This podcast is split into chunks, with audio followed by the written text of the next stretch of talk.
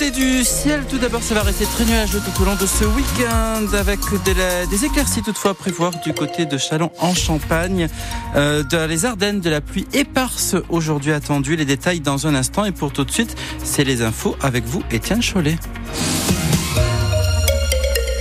Et c'est le début, on disait, dans quelques heures du Salon de l'Agriculture à Paris. Le 60e, cette année, il dure jusqu'au 3 mars dans un contexte particulier, la grogne des agriculteurs. Ils réclament le respect des lois Egalim, censées leur garantir un revenu décent, moins de normes, de taxes. Mais ces revendications n'empêchent pas le but principal du Salon, se montrer. Alors comme chaque année, notre région sera représentée à la plus grande ferme de France, Antoine Geoffin. Quel est le programme pour nos producteurs? Plus de 100 exploitants de notre région seront représentés, concentrés dans le hall 3 qui accueille l'espace Grand Est et 52 boutiques pour vendre les produits de notre terroir. On aura par exemple cette éleveuse d'âne de Brouilly venue présenter ses cosmétiques au lait d'ânesse, cet apiculteur de Serincourt ou encore cet agriculteur de Perte qui produit, lui, fruits secs et confitures. Les visiteurs pourront aussi déguster du jambon sec des Ardennes, du boudin blanc de Rethel, sans oublier la fameuse cacasse à cunu, le tout de bière ardennaise. On a l'un des départements qui produit le plus d'orge dans le pays. Qui dit salon de l'agriculture dit aussi concours pour le général. 23 candidats de Champagne-Ardenne présenteront 66 échantillons. Pour les 20, les 16 200 viticulteurs de Champagne-Ardenne seront représentés par 56 candidats qui se battront pour une médaille. Enfin, on n'oublie pas les concours de bêtes des lycéens de chez nous participeront à la finale nationale des vaches laitières et des Antoine Jeffin, France Bleu, Champagne-Ardenne. Le salon ouvre ses portes à 9h ce matin. Emmanuel Macron fera l'ouverture et il aura droit à un comité d'accueil. Des dizaines d'agriculteurs ont campé cette nuit devant les portes du parc des expositions à Paris à l'appel de la FNSEA et des jeunes agriculteurs. Pêcheurs ardennais, prudence. La préfecture vous interdit de manger les poissons pêchés dans la Semois et la Meuse. L'interdiction commence en aval de la commune de Monthermé. Une interdiction prise après le déversement de plus de 15 000 litres d'huile contaminée au PCB. C'est un dérivé chimique du chlore. Ces polluants sont arrivés chez nous depuis une rivière en Belgique à 145 km de là. La préfecture des Ardennes demande des analyses complémentaires. Le combat des infirmiers libéraux continue. Un collectif réclame entre autres la revalorisation de leurs actes médicaux.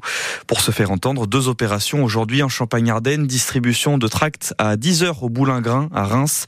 Même chose, avenue Charles de Gaulle à Charleville-Mézières à 13h30. Vous entendrez le témoignage d'une infirmière libérale fatiguée mais toujours passionnée dans le prochain journal à 7h30. Et puis il y a deux ans, jour pour jour, c'était le 24 février 2022, l'Ukraine était envahie par la Russie. Aujourd'hui, la guerre continue plus de 6 millions de réfugiés ukrainiens vivent ailleurs en Europe, dont 1200 dans la Marne selon la préfecture. Il s'agit surtout de familles prises en charge à Châlons-en-Champagne, Épernay, Vitry-François et Reims, où l'association Parrain Ukraine-Reims reste très mobilisée. En revanche, après deux ans, les bénévoles ont changé leur manière d'accompagner les Ukrainiens, explique le trésorier Jean-Louis Henry.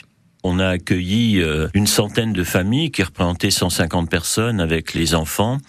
Depuis, notre action consiste euh, plutôt à les accompagner euh, dans différentes directions.